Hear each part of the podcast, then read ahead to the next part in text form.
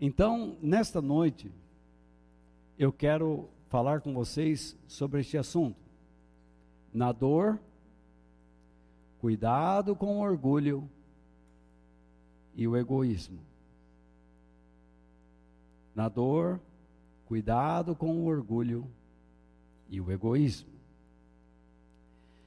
Provérbios capítulo 12, verso 15 diz: O tolo pensa que sempre está certo, mas os sábios aceitam conselhos. Quem é o tolo? É o insensato. É aquele que pensa que sabe, mas no fundo não sabe. E quem é o sábio? O sábio é aquele que sabe que não sabe, mas ele quer aprender a sabedoria, isto é, a enxergar a vida como Deus a vê.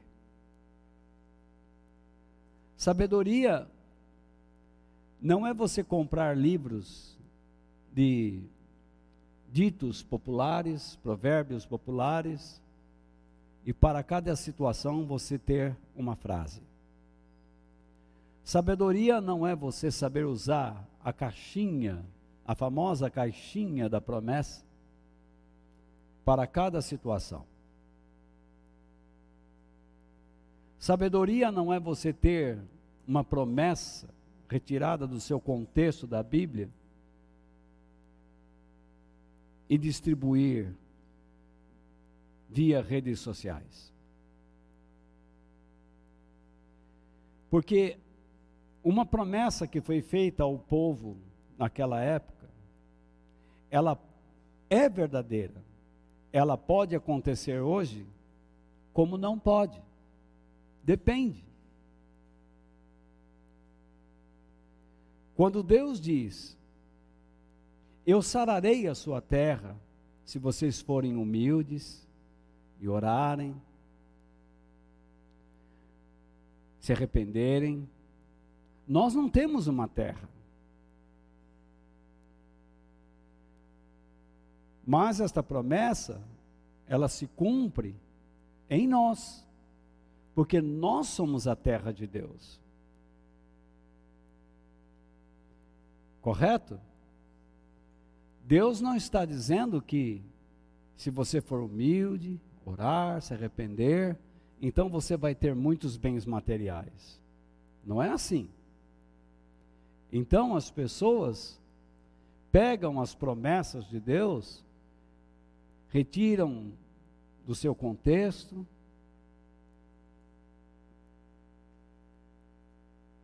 não se apercebem para quem elas foram dadas, a época que elas foram dadas, e saem falando o que querem. Então precisa se tomar muito cuidado, porque as coisas na palavra de Deus, elas não devem ser manuseadas desta forma. Quando nós pensamos que o insensato pensa que sempre está certo, mas aquele que quer a sabedoria de Deus ouve conselhos, eu quero colocar essa verdade da Bíblia, esses princípios, dentro de um período de sofrimento. Nós vivemos num mundo que vive aguçando nossas mentes a pensar demais e a sentir demais. Nós, no mundo de hoje, agimos e reagimos às diferentes situações pela simples emoção.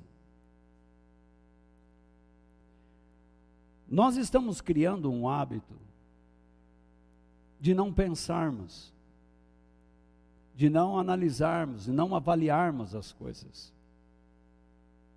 Basta sentir uma emoção e alguém diz: Deus me falou. E não é assim. Você desonra a Deus quando você diz que Deus lhe falou, porque você sentiu uma emoção confortável. Na verdade, nós sempre estamos querendo fugir do sofrimento, das dores. Então vamos lá. Ninguém deseja ou está disposto a sofrer. Correto? Eu não quero. Você quer? Não. Em meio, mas sofremos. Em meio ao sofrimento, há aqueles que dizem não merecê-lo. E há os que tanto enfrentam como, um, como o recebem, como um agente disciplinador e educador. Para muitos é difícil aceitar isso, mas é uma grande verdade. O sofrimento nos apequena, nos diminui, nos dá a verdadeira sensação ou deixe mudar o termo sensação, a verdadeira sensação, correto, de que nós não somos tão grandes, tão altos como pensávamos. E ele nos leva ao patamar ou à estatura que precisamos estar. Portanto, em tempos de sofrimento, nós nos deparamos com dois tipos de pessoas o tolo, aí que entra o propósito do título, que esconde o orgulho e o egoísmo no seu sofrimento. E o que demonstra, esse é o outro, um espírito humilde ao Senhor. Então veja só. No sofrimento nós temos dois tipos de pessoas. Os dois sofrem. O cristão sofre e o cristão sofre. São dois cristãos. Só que este, ele esconde em si um espírito de orgulho e egoísmo. E este outro demonstra humildade. Humildade a quem? A Deus. Então nós precisamos, nessa noite, entender quais são as consequências, quais são os resultados da decisão deste e deste. O que acontece com aquele cristão que esconde no seu sofrimento o orgulho e o egoísmo? E o que acontece com aquele que demonstra humildade e se rende a Deus. Vamos dar uma olhada no que o apóstolo Pedro nos diz, no conselho que ele nos dá. Em 1 Pedro, capítulo 5, versículos 5 ao 7. As escrituras sagradas dizem: Deus, ele é contra os orgulhosos, mas é bondoso com os humildes. A primeira coisa que nós devemos perceber é que o orgulhoso não alcança uma boa coisa com Deus. Ele não vai alcançar um bom relacionamento com Deus. Porque Deus sempre estará contra ele. Note que o texto aqui, se você observar, eu peço até que volte o slide, diz: Deus é contra quem? O que significa os orgulhosos? São os que praticam o orgulho. Então Deus é contra pessoas. Deus não aceita no seu convívio esse tipo de pessoa. É fácil notar? Sim ou não? Mas ele é bondoso com quem? Com os humildes. Quem são os humildes? Os que?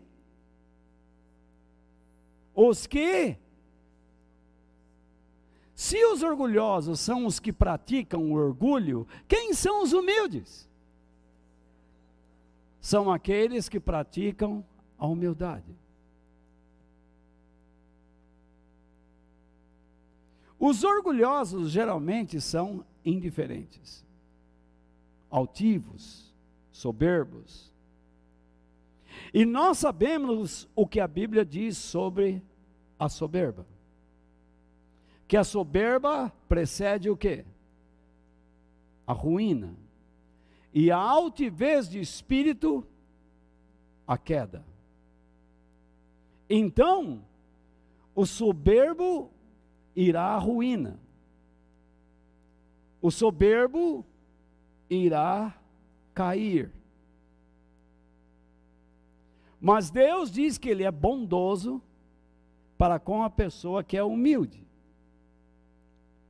Então, ele diz, vamos ao texto: portanto, sejam humildes debaixo da poderosa mão de Deus, para que ele os honre no tempo certo. O que eu entendo nesse versículo 6? Volte para mim um instante. Quando você se humilha a Deus, é porque você o honra. E quando você o honra, quando você coloca como dirigente da sua vida, como seu educador, entende? Como seu instrutor, como seu pai, esteja certo que, na hora certa, Deus o honrará. Mas quando você entra em campanhas, novenas, ou qualquer coisa desse tipo, você não está disposto a se humilhar, a respeitar, a honrar, a ter Deus como seu instrutor. O que você quer é comandar, é dizer a Ele o que ele tem que fazer e você dá prazo a ele.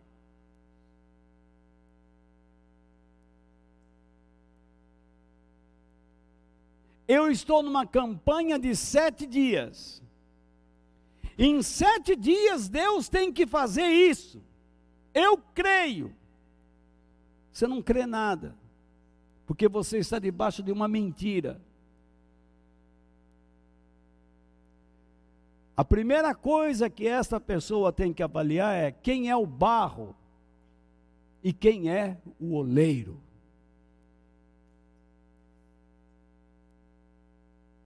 Se vocês quiserem acreditar no que eu estou lhes dizendo, muito bem. Se não, aguente, alô, aguente as consequências. O problema será seu. Então vamos lá. Quem é o humilde? O humilde é aquele que honra a Deus, e agora no verso 7. Entreguem todas as suas preocupações a Deus, pois Ele cuida de vocês. O humilde é aquele que apresenta a Deus as suas causas, ele não deixa de apresentar. Mas, esse verbo, ele cuida de vocês, não está bem conjugado nesta versão da Bíblia, como em outras. Porque, na verdade, o correto seria entregue a Deus as suas ansiedades, as suas aflições ou preocupações, porque Deus tem cuidado de vocês. Ele vem cuidando. E nós precisamos entender o que é esse cuidar. Cuidar não é que ele vai resolver problemas, ele vai nos ensinar como nós devemos agir dentro de situações para sobrepujá-las, vencê-las e sairmos delas mais fortes. E da mesma maneira que ele tem cuidado de nós, nós nos dispomos a fazer o mesmo que Ele faz conosco, com outras pessoas. Porque Ele nos chamou para imitá-lo. Veja bem, o salmista, no Salmo 119, versículo 50, diz: No sofrimento, eu fui consolado, porque a tua promessa me deu vida. Então eu escrevi esta paráfrase, este comentário, e tomando todo o cuidado para não perder a originalidade do texto bíblico. Quando estou cheio de problemas e adversidades, a tua palavra, o cuidado de Deus, me dá ânimo, força e a capacidade para enfrentar essas situações. Preste atenção no que eu vou lhe dizer. A maioria das igrejas, tendo por finalidade o dinheiro, arrecadação de ofertas, não se preocupam em educar os filhos de Deus na atualidade sobre como enfrentar situações adversas. Como descobrir o inimigo, a serpente que está lá dentro de cada um, oculta, escondida. Então veja lá, você está com um tremendo problema em casa com o seu marido, ou a esposa, ou filho, ou pai, ou mãe. E então você vai à igreja e, e o camarada lá diz: se você der uma grana aqui, dependendo da grana, do volume, será o tamanho da bênção de Deus na sua vida aí você logo associa ao seu problema. Você pouco se preocupa se você está cometendo algum ato falho em relação a Deus, desonrando a Ele. Tudo que você quer é se livrar do seu problema. E então você dá a grana.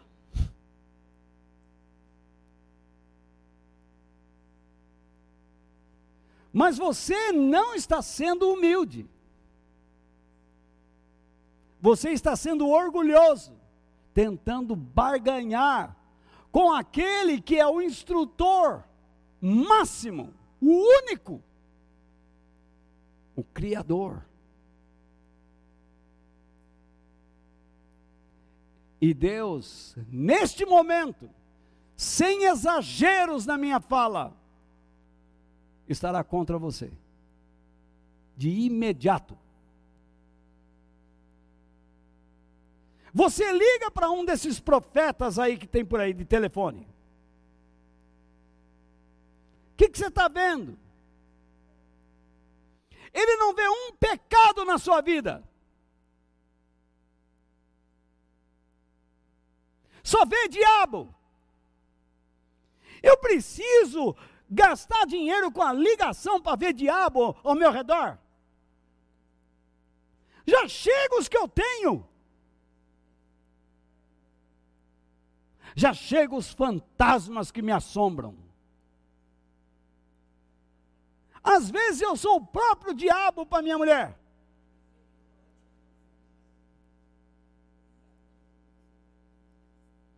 Eu a infernizo. Entretanto, noutras horas, a recíproca é verdadeira.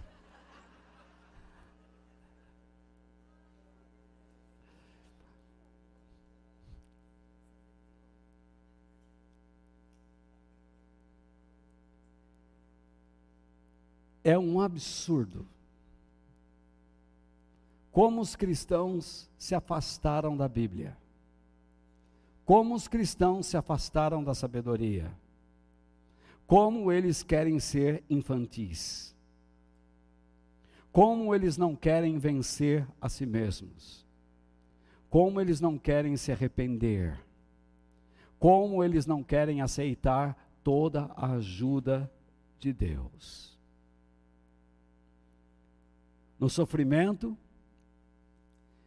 há aqueles que, devido ao orgulho e egoísmo, resistem a Deus, à sua graça, como também há os que são humildes a Ele, que nele confiam, confiam na sua ajuda e se submetem às suas orientações. Então, o primeiro título, subtítulo de 15, se assustaram? Eu só dei dois para vocês, mas tem 15 aqui. Então, o orgulho e o egoísmo, quando escondidos na vida de quem sofre, levam, faltou aí, a pessoa ao isolamento. Guarde o que eu estou dizendo. O orgulho e o egoísmo, quando escondido, escondidos na vida de quem sofre, leva esta pessoa ao isolamento.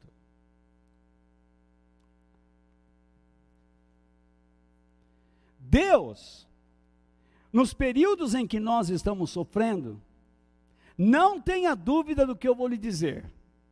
Nunca duvide disto. Ele sempre enviará alguém para nos animar e nos orientar na fé. Por meio da palavra de Deus. Seja em qualquer situação. Se você está cometendo um desvio doutrinário, pode ter certeza que Deus levantará alguém para falar com você. E você terá que ser humilde para considerar. Se for num sofrimento, Deus levantará alguém para falar com você e você terá que ser humilde para considerar. Se você está praticando relacionamentos maus, desonrando seu pai, sua mãe, tratando mal seu esposo, seu marido, seu filho, se você está se relacionando de modo errado com colegas, amigos, se você está frequentando lugares indecentes, tenha certeza que Deus levantará pessoas para falar com você e você terá que considerar os conselhos de Deus.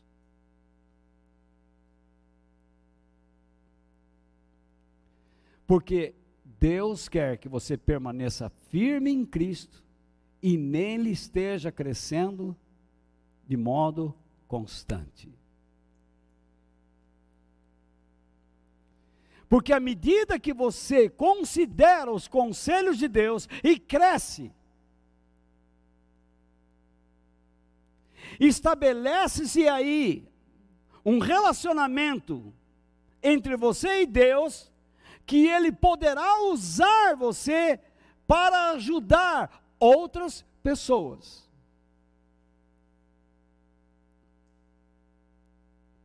Do mesmo modo que Ele tem te ajudado ou cuidado de você. Se você não é capaz de considerar os conselhos de Deus, é porque você se isola, tanto dele, como você se isola de outras pessoas. Há pessoas que, quando estão sofrendo, e o que eu acabei de lhes dizer está lá em 1 Coríntios, capítulo 1, versículos 3 e 4, estão aí nas tuas notas, depois você pode ler.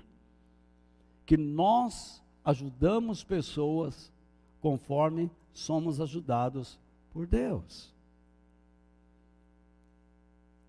Mas há pessoas que têm um espírito tão orgulhoso e tão egoísta em meio às suas dores, que quando nós tentamos ajudá-los, como eles se expressam?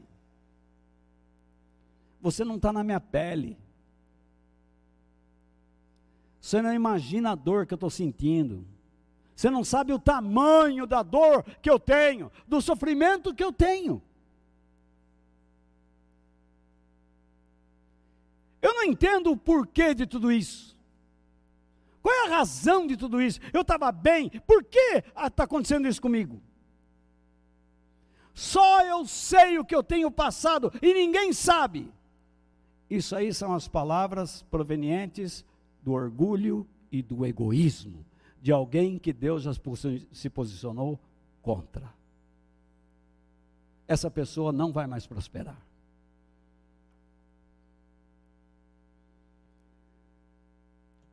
a sua vida vai começar a ruir. E em vez de buscar a palavra de Deus, ele vai buscar profecias mentirosas. Vai buscar campanhas, ou então se isola. Foge de onde deveria estar.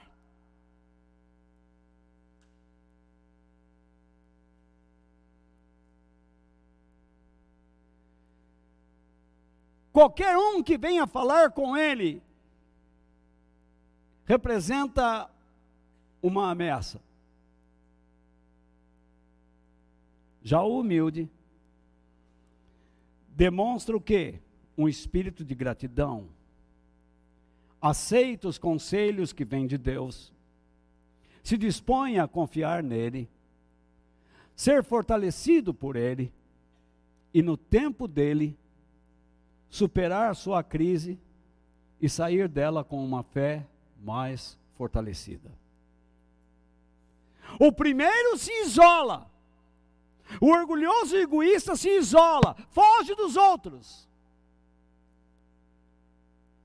A religião não está funcionando na minha vida. Religião não funciona na vida de ninguém.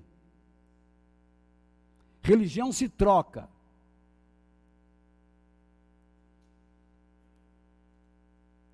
Deus não. Quando você confia em Deus e Ele é uma verdade na sua vida, você sabe quando o abandona. Mas quando você não crê em Deus, de fato, e Ele não é uma realidade na sua vida, e tudo que você tem é uma religião, você troca. Porque você não sabe o que fazer. Você não aceita conselhos. Você é um desorientado, um tolo, um insensato, um imbecil.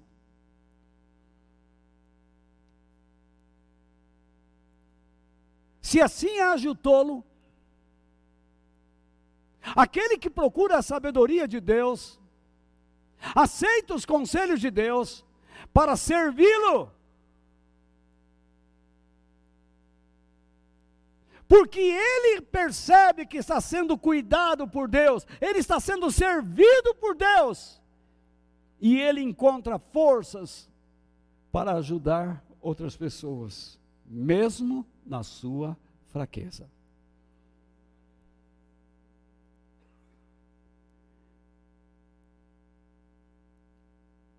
O sofrimento, a dor e a morte, não foi Deus quem os criou. Isso é consequência do pecado.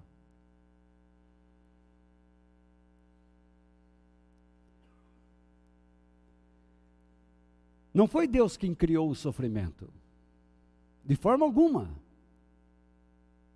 Mas quem trouxe essas coisas ao mundo foi o ser humano. Devido ao quê? Se não ao orgulho, ao egoísmo e interesses pessoais. Foi uma escolha. Deus não criou um homem para pecar e o outro para não pecar. Isso é tolice, isso é coisa satânica.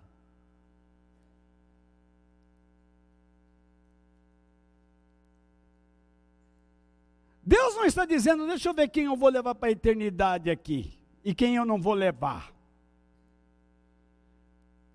Se Deus agir desta maneira, eu desisto. Deus está dando uma chance para todos nós. Ele sabe o que você vai fazer daqui a pouco. Ele sabe se você está dormindo agora aqui, ou com a mente longe. Mas ele diz: acorda, miserável.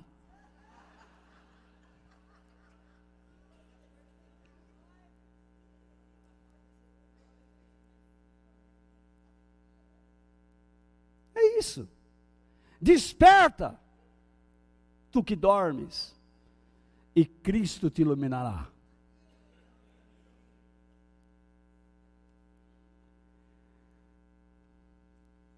Portanto, nós, seres humanos, somos a causa de todos os sofrimentos.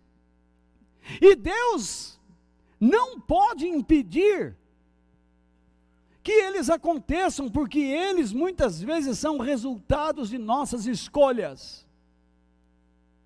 Péssimas escolhas. Mas volta, aquele camarada me prejudicou prejudicou porque você não estava com os olhos abertos a tudo que ele lhe dizia, tudo que ele lhe contava era um sonho, era uma fantasia, era um brilho, e você foi caindo na conversa até que levou um tombo. Você não se resguardou. Ai, eu arrumei um namorado que é um anjo.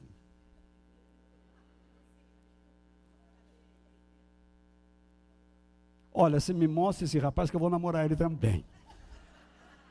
Então, veja só.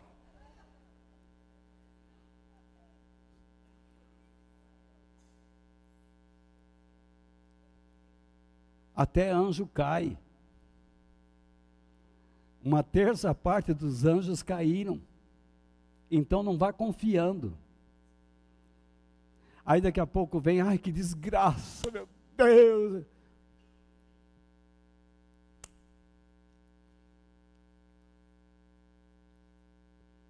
Nós não sabemos impor limites, não sabemos exercer direitos, cobrar direitos.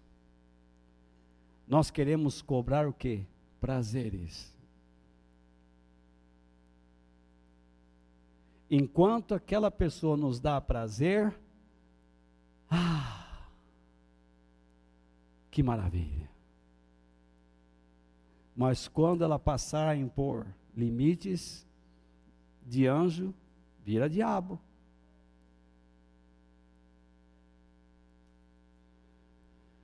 Deus não pode impedir que soframos, mas Ele vai usar os nossos sofrimentos para nos disciplinar, instruir e nos mostrar que podemos superá-los sim caso nos submetamos ao quê? Às suas orientações, aos seus pensamentos, aos seus caminhos elevados. O Senhor sabe que nós iremos sofrer? Eu não sei. Alguém aqui pode sair hoje e sofrer. Eu gostaria que não. Mas Deus sabe se você vai sair hoje e sofrer. Ele sabe. E ele nos adverte que o modo como nós vamos reagir ao nosso sofrimento é nossa responsabilidade.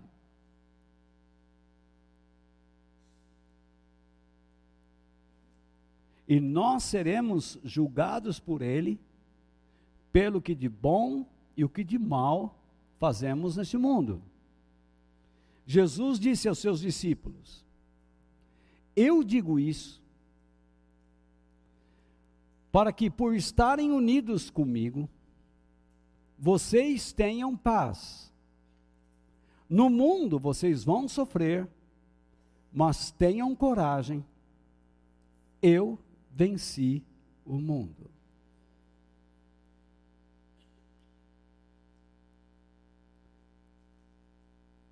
Jesus diz: você vai sofrer Principalmente se você for um discípulo dele, vai sofrer. Se você for um apaixonado pela verdade de Deus, vai sofrer. Se você quer ser uma pessoa honesta e que a sua honestidade honre a Deus, você vai sofrer. Vai ter bullying, zombaria, né? Uma série de coisas. Muito bem. Este versículo é pouco entendido. E eu vou tentar explicar para vocês em outras palavras. Vamos entendê-lo. Eu tenho lhes falado, Jesus falando, tá? Eu tenho lhes falado sobre um momento terrível que virá, no qual vocês ficarão apavorados, fugirão e procurarão o isolamento. Isso aconteceu. Quando Jesus foi morto lá na cruz, os discípulos, ó, deram no pé. Ficou ali com Jesus João, cuidando de Maria, mas os outros foram embora. Vamos lá. Mas lutem para permanecerem unidos comigo, a fim de que, por meio dessa unidade, vocês mantenham a aliança e, ali falhou, e amizade com Deus. Tá ok? Então, ele continua. Os que vivem longe de Deus e indiferentes a Ele, farão o que puderem para lhes causarem danos e sofrimentos. Mas tenham muito ânimo ou coragem. Mantenham seus olhos em mim e aprendam como eu já venci os que me causam sofrimentos. Quando Jesus disse, eu venci o mundo, parece que ele está falando uma coisa desconexa. No mundo tereis aflições, mas tem de bom ânimo. Ponto. Eu venci o mundo. Ele está dizendo: vai chegar um momento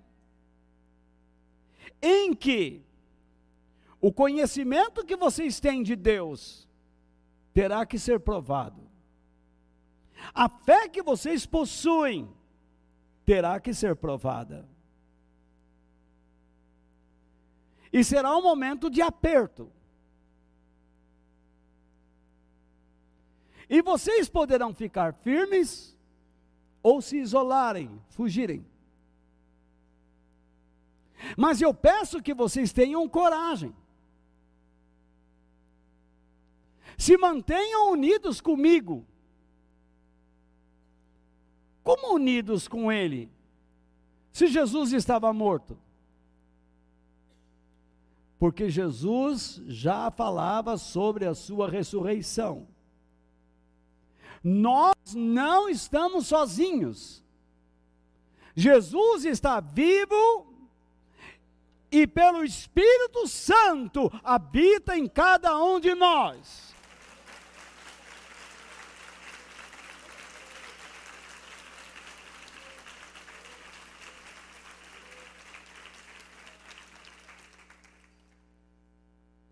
Estejam unidos comigo, porque é a partir dessa unidade que vocês mantêm a amizade com Deus, isto é, um espírito de humildade. Olhem para mim e aprendam como eu já venci. Aqueles que se atrevem a desafiar a Deus e fazer sofrer aqueles que nele creem.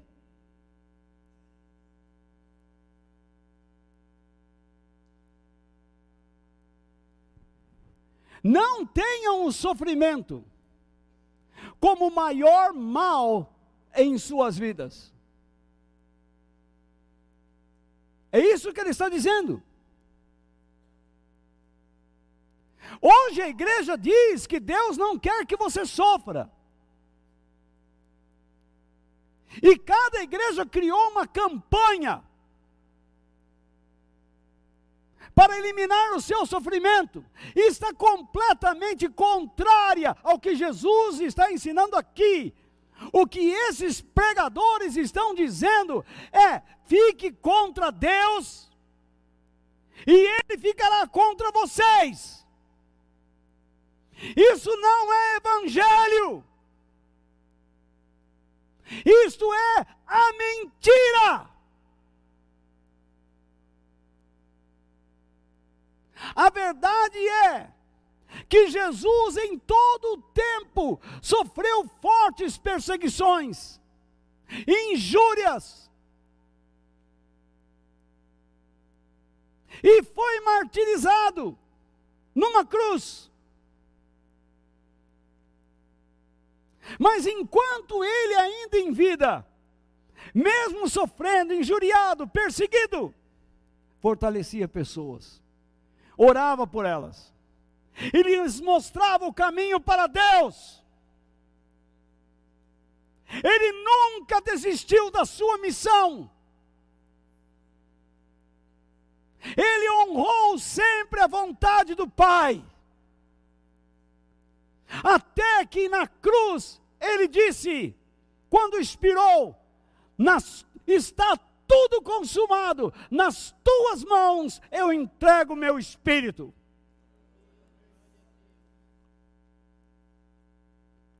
Esta será a nossa grande vitória.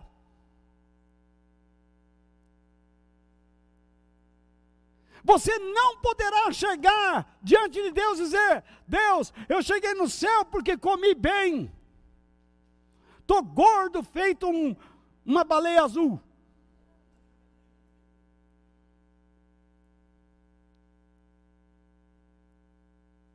Ganhei muito dinheiro. Não, você ficará no céu, porque você entregou a Deus o seu espírito. Você entregou a Deus a essência da sua vida.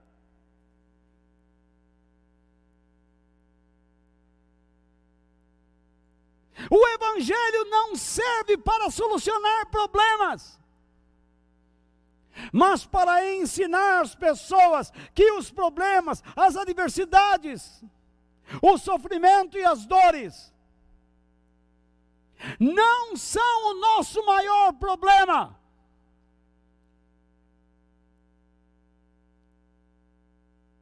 Quem viu esta mulher, me desculpe apontar o dedo, com uma bengala, Quem viu esta mulher levantando cadeiras, empilhando cadeiras no início dessa igreja?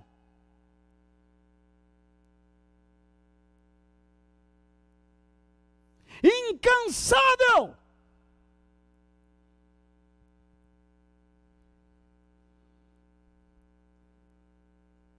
Durante a semana, visitando pessoas, orando por pessoas, expulsando demônios, orando por doentes, curando pessoas, em nome de Jesus.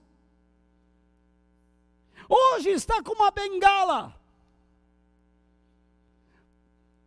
Por acaso Deus tem ódio dela? Não. Ela está assim, como exemplo.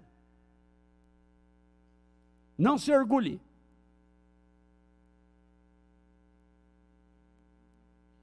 De uma mulher de fé, que, mesmo fragilizada fisicamente, ainda encontra forças para falar de Deus, da Sua graça, e está em nosso meio.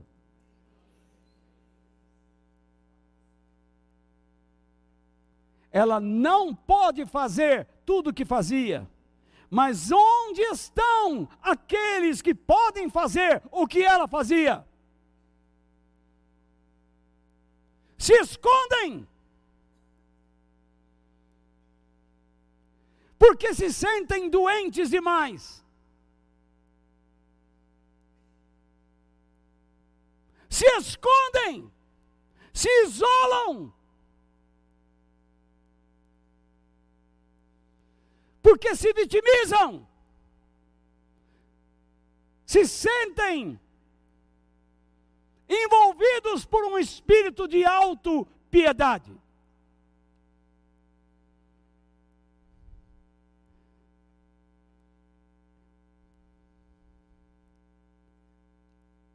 Por isso eu digo para terminar. Até amanhã a gente termina. O sofrimento não é o maior problema,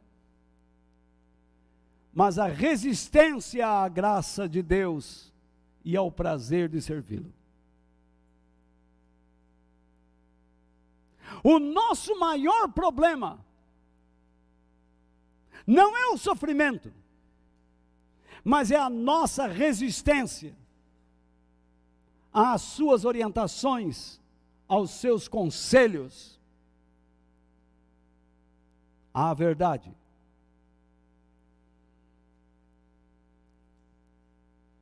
Está mexendo sozinho?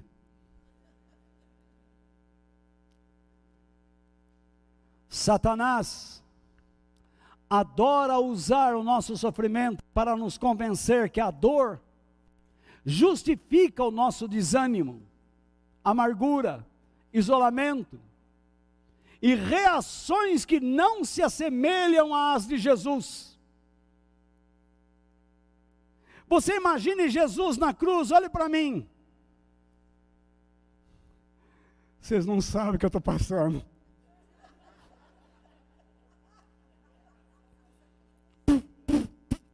É sangue para todo lado. Olha meu pé aqui. Olha meus pulsos aqui, furado. Vocês vêm falar, tem a força, né? Vem cá no meu lugar, vamos trocar. É isso que muitos fazem. O que ele não fez.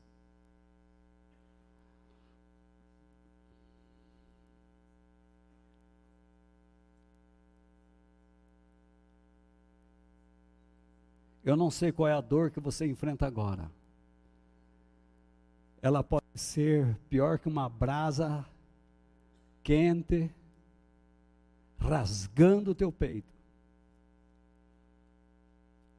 Quase insuportável.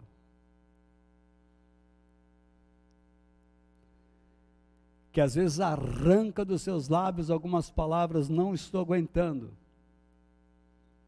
Como arrancou de Paulo pensávamos que iríamos morrer, mas Deus nos livrou daquela situação. Às vezes Deus não livrará da maneira como você espera. Mas todo livramento de Deus é para nos resgatar das garras do diabo.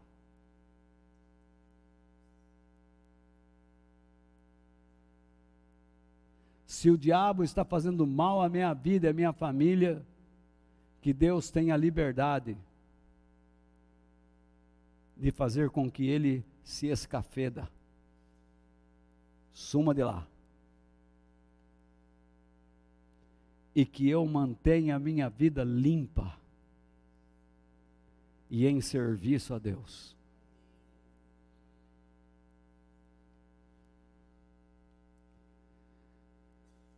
Vamos lá. Satanás adora usar o nosso sofrimento para nos convencer que a dor justifica o nosso desânimo, amargura, isolamento e reações que não se assemelham às de Jesus.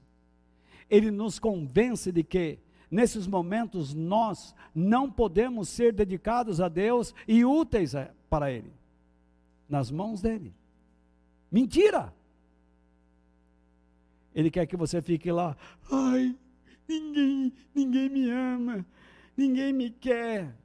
Aquele bolero antigo, ninguém me ama.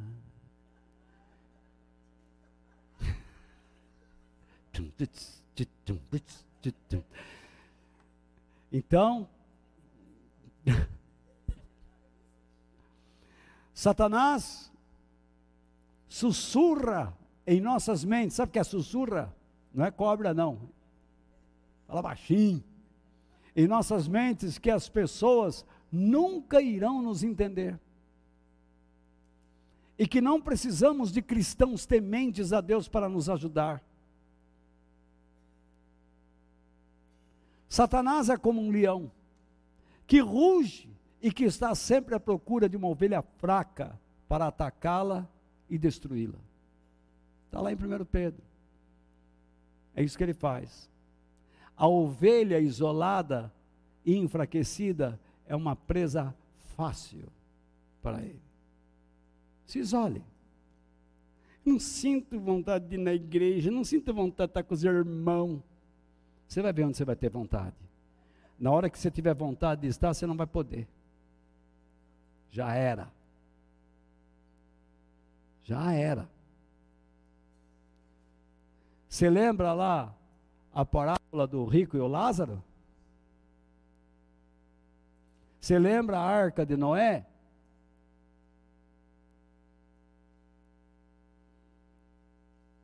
É isso que vai acontecer. No sofrimento, nós temos a tendência de nos retrair e de nos isolarmos para proteger nossas vidas de outras dores. E esse instinto Satanás aproveita, convencendo de que não precisamos de mais ninguém.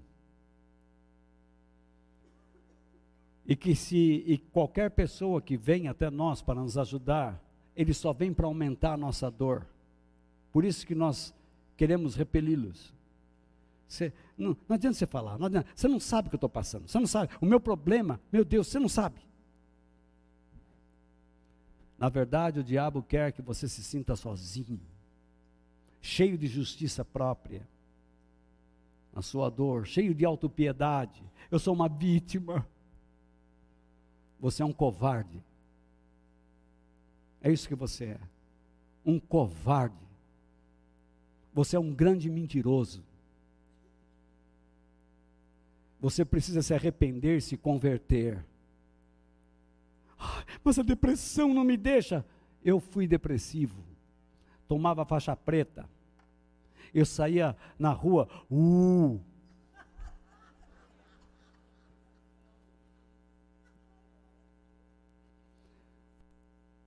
incrível. Eu sentava no consultório, o camarada colocava um disco. Vou contar para vocês, um disco, e o disco contava. Um, relaxe os ombros. Dois, relaxe o peito. Respire. O disco, long play. E ele ficava lá. Eu não sei o nome disso, eu esqueci o nome disso aí, mas tem um nome. Aí depois ele dizia assim: tome o remedinho. Não dava nenhuma orientação. Eu ia lá para relaxar. Aí eu aprendi a fazer isso em casa. Aí eu falava pra, com a minha mãe: relaxa os ombros, respira. Eu sempre tive rinite, né?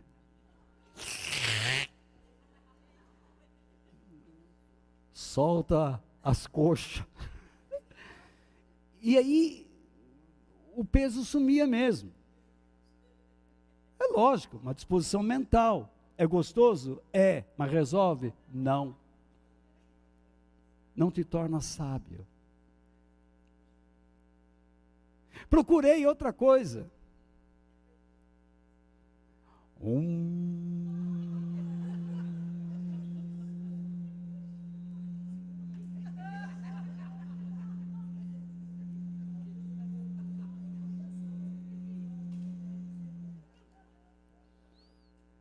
Mudou? Não, não me fez sábio.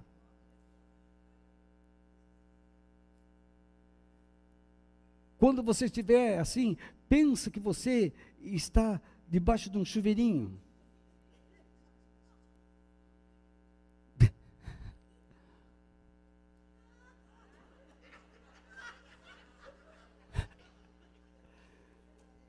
Mudou? Mudou nada.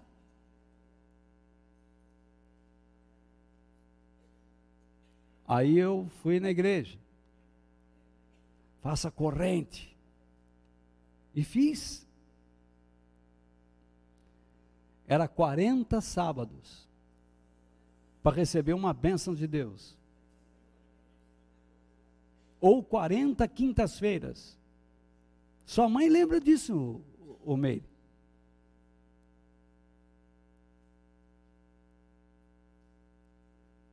Era uma loucura. Muita bobageira.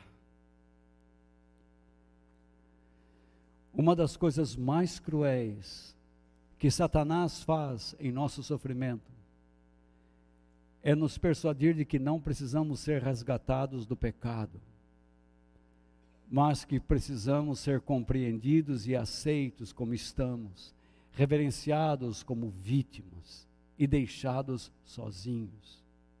Fugimos da verdade que precisamos ouvir, pois ela acusa o nosso orgulho egoísmo, autopiedade e o desejo de não vivermos para Deus. É isso que nós fazemos. Por que você escolhe corrente? Por que você vai atrás de profecia? Por que, que você vai atrás de revelação? Porque você não quer a verdade na tua vida. Você não quer viver para Deus. Você quer que Ele viva para você. Você não quer enfrentar o que precisa enfrentar. Você não quer mudar. Você se lembra o que Jesus falou para aquela mulher que foi pega em flagrante adultério? Eles te condenaram, ela disse: Não, eu também não te condeno, vá e não peques mais. Você se lembra o que Jesus disse para aquele homem que foi curado no tanque de Betesda e que depois, ao se encontrar com ele no templo, o que Jesus lhe disse? Homem, amigo, ou melhor, homem, não peques mais, para que algo pior não lhe aconteça. Você se lembra que uma vez Jesus estava ensinando na casa e então um paralítico foi trazido numa maca e os fariseus estavam do lado de fora e aquele homem não conseguia passar pela porta. Então eles subiram, abriram as telhas, abriram um buraco no telhado e desceram aquele homem com cordas e Jesus olhou para ele e disse: Amigo, os teus pecados estão perdoados. Para os três e para tantos outros, Jesus simplesmente não disse: Eu quero que você cure. Ele disse: Não peques mais. O que isto quer dizer? Que a prioridade de Deus em nossas vidas é a nossa vida espiritual e moral. E se você não se dispuser a se colocar nas mãos dele, o seu corpo curado terá toda a força do mundo para conviver e permanecer numa vida de erro e de pecado. Quando Jesus disse para a mulher, não peques mais, quando ele disse para o, o, paralítico, não peques mais para que algo pior não lhe aconteça, quando ele disse para o outro paralítico, amigo, os seus pecados estão perdoados, ele estava dizendo, vivam para Deus, sirvam a Ele, não se isolem, Aquela mulher que foi pega em flagrante adultério, ela seria acusada pelo resto da sua vida como uma prostituta, como uma adúltera. Mas Jesus disse: encare esse problema. Sirva a Deus. Para aquele paralítico lá no tanque de Betesda, ele seria condenado pelos religiosos por ter carregado uma cama em pleno sábado. Você não pode mais entrar na nossa sinagoga. Jesus diz: enfrente o problema. Seja amigo de Deus. Meu irmão, eu não sei qual é o teu problema, o que você fez, do que as pessoas te acusam, do que a tua família te pressiona. Mas Jesus diz: não peques mais, abandone uma vida errada, e você diz, Walter, você não sabe o que o que eu já fiz, não importa, encare o problema. Mostre que o passado é passado e que Deus realizou algo novo na tua vida. Que você foi tocado pelo poder e a grandiosidade de Deus.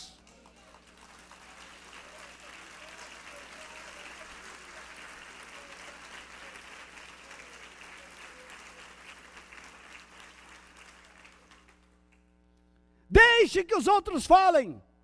O diabo é acusador. Você salve as pessoas. Se alguém disser você não presta, realmente eu não prestava. Mas olha o que Deus fez na minha vida. E passa a falar, passe a contar, se for o caso. E permita que as pessoas vejam a glória de Deus no seu coração. A razão de muitas pessoas conduzirem as suas vidas a desvios morais e espirituais é o orgulho que se transforma em egoísmo em seu interior. O filho que não suporta mais os conselhos de seus pais que vive o tempo todo, eu vou buscar uma vida independente, eu não quero mais conviver nesta casa, eu não suporto mais. O que ele está demonstrando? Orgulho e egoísmo. Enfrente o teu problema.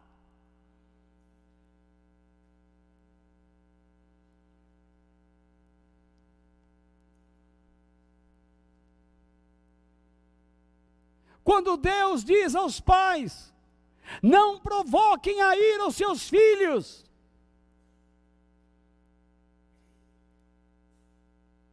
Você está com um filho desobediente. A culpa pode ser tua, pai e mãe. Enfrente o teu problema. Eu estou com uma depressão, eu não consigo entender. Pode ser ocasionado de desvios lá atrás. Você não cuidou da sua vida. Enfrente o teu problema.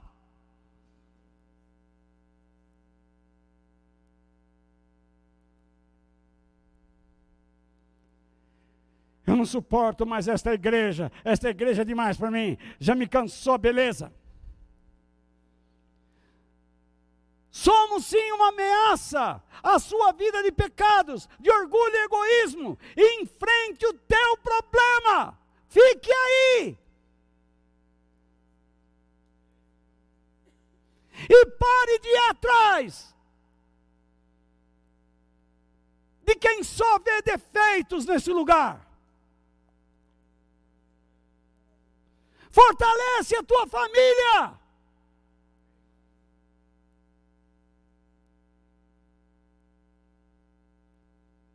Com os conselhos que Deus te dá. Enfrente o teu problema. Nós sabemos que nos últimos dias as pessoas não suportariam o verdadeiro ensinamento, a sã doutrina.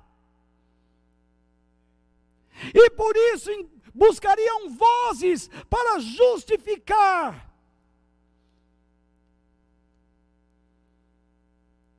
seus desvios.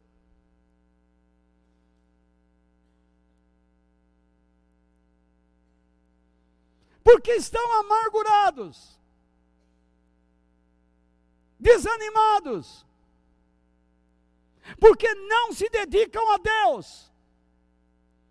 Provem-me que essas pessoas estão com uma vida dedicada a Deus. Se você sai de um emprego, é para ganhar mais no outro. Se você troca de namorado ou namorada, é porque o outro é um abacaxi.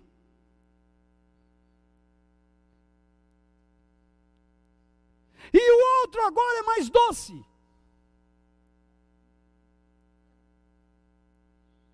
Se você sair daqui, prove-me que você está melhor. Do contrário, cale a boca porque você não é nada. Nada. Você é um deboche.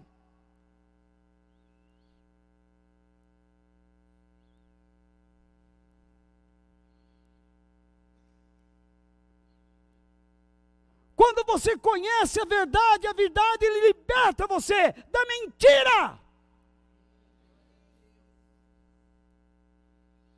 E quanto mais verdade você conhece, mais próximo de Deus você chega, mais corajoso é, mais influente é.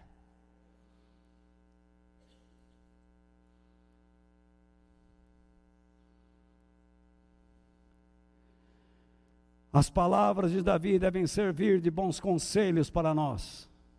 No Salmo 141, versículos 4 e 5 ele está em oração e diz: Não permitas que o meu coração deseje fazer o mal, nem que eu ande com os que são perversos, ou tome parte na maldade deles, e que eu nunca esteja presente nas suas festas.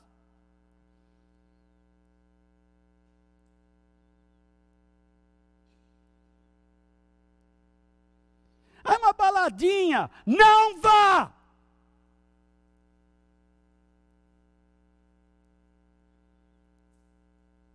É da meia-noite às três. Pior ainda!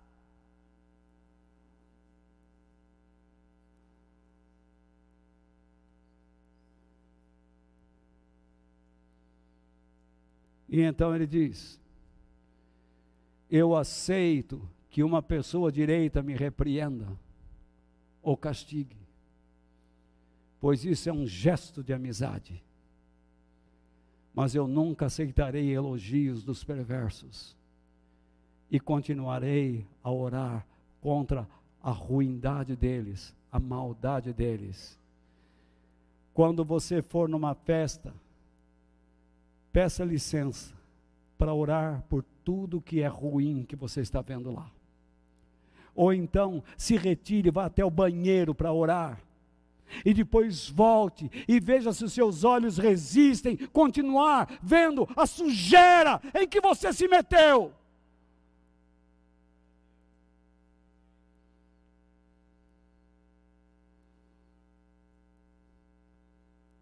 Quando você entrar no motel, antes dos atos Agradeça a Deus pelo lugar, pela oportunidade, pela peladice. E quando você abrir os olhos, enxergue o que Deus realmente está vendo. Pois se não enxergar, saiba que Ele está contra você e Ele vai arruinar sua vida.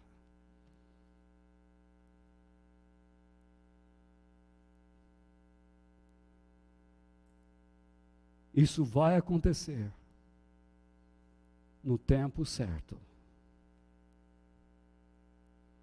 Escreve o que eu estou lhe dizendo hoje. Escreve, guarda no teu coração o que eu estou lhe falando. Tudo que Deus fez é bom. O sexo, a amizade, mas tudo tem o seu tempo certo. E tudo tem uma finalidade verdadeira.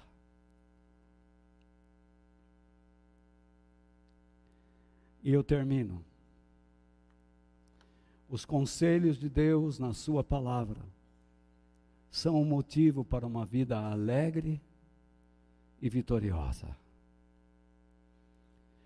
O salmista, no Salmo 119, versículos 92 e 93, diz o seguinte: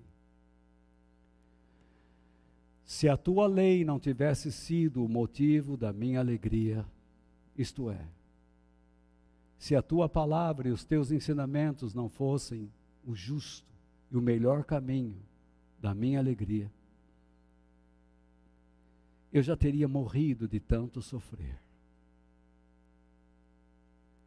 Nunca esquecerei, isto é, eu nunca desprezarei ou ignorarei os teus ensinamentos. Pois é por meio deles que tens conservado a minha vida. É por meio dos teus ensinamentos que as minhas forças se renovam e tenho vontade de viver. Quando você chega e diz ao outro, eu ou você, eu não quero mais viver, pode ter certeza que eu joguei a palavra de Deus no lixo. Então eu tenho que me recuperar. Eu já disse isso várias vezes.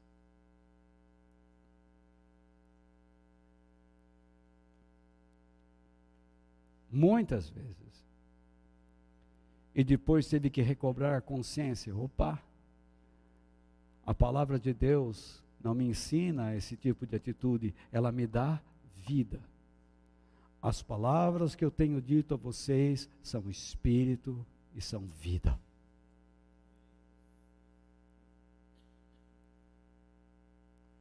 Portanto, irmãos, tanto a dor como o orgulho e o egoísmo podem endurecer o nosso coração e nos cegar para a real necessidade, que é saber como devemos agir nos momentos mais difíceis.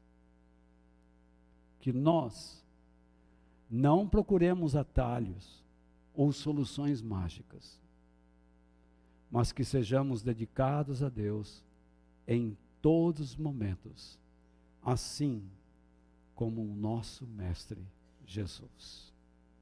Que Deus nos abençoe.